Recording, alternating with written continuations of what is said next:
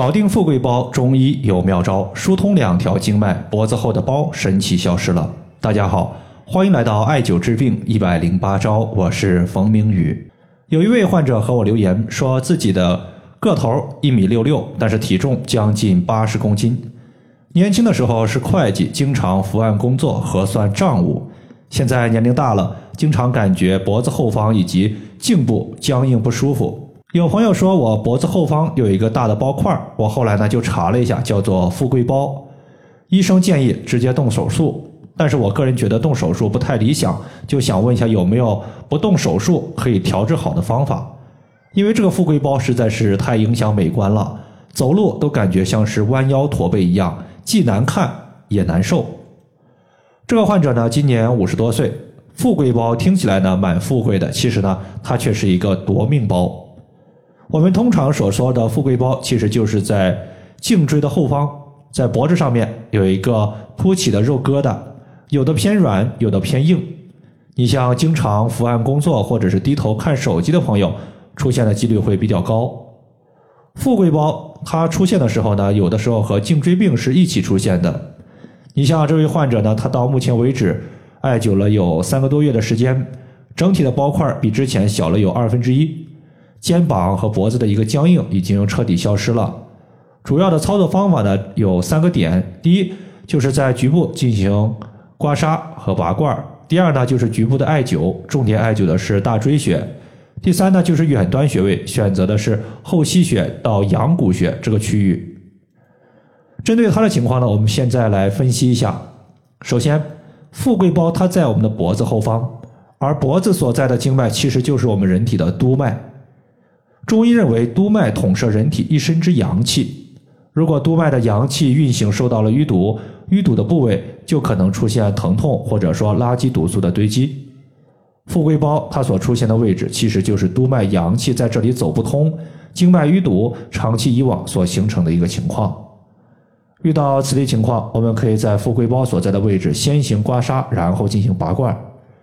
比如刮痧后。我们富贵包内部的一些毒素就会通过出痧的形式外排出来，然后再拔个气罐，可以增加毒素的一个外排速度。具体的一个频率，大家可以根据个人的承受能力来定。一般的话，就是一个星期一到两次刮痧加拔罐就可以了。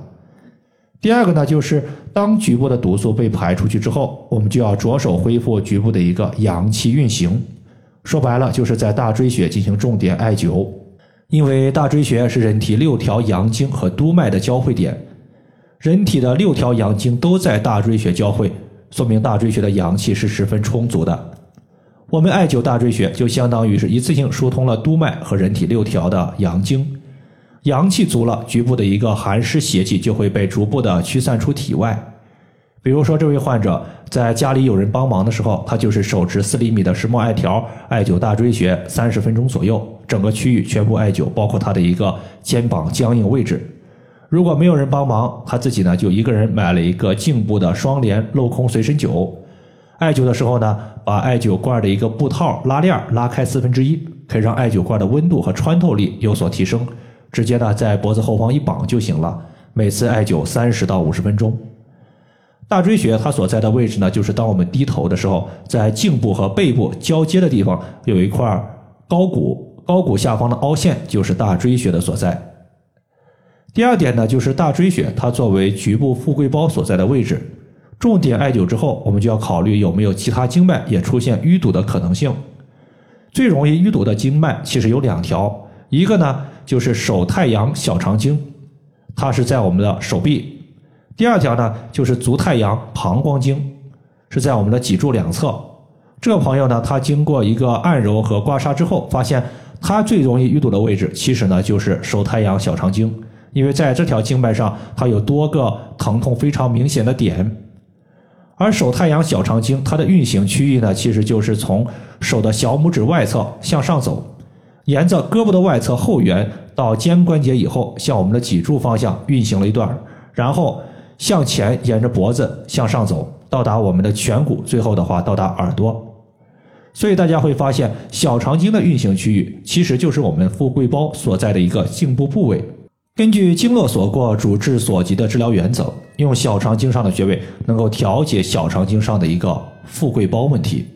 在这里呢，推荐后溪穴和阳谷穴这两个穴位呢，距离很近，都在我们的手掌区域。大家呢可以先行刮痧，然后进行艾灸。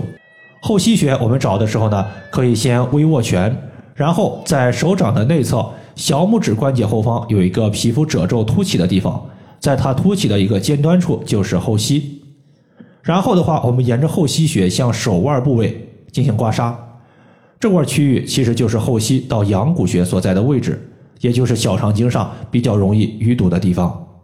如果你在刮痧或者是用手按揉的过程中，发现局部有一个或者是多个明显的疼痛点，这个疼痛点一定要多按揉一下，按揉个三百到五百次，然后针对疼痛部位艾灸二十到三十分钟，以化解淤堵、疏通经脉。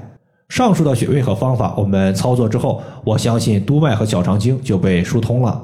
颈部后方的富贵包也会消失或者是缩小一部分。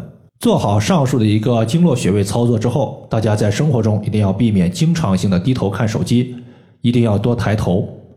我记得有一次啊，有一个患者，他就是低头低多了，导致颈椎疼痛不舒服。后来呢，我就让他把自己家里的电视和投影仪这些观看设备在墙上挂得高一些。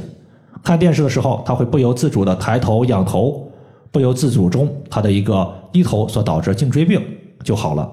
以上的话就是我们今天针对富贵包它的调治方法，就和大家分享这么多。如果大家还有所不明白的，可以关注我的公众账号“冯明宇艾灸”，姓冯的冯，名字的名，下雨的雨。感谢大家的收听，我们下期节目再见。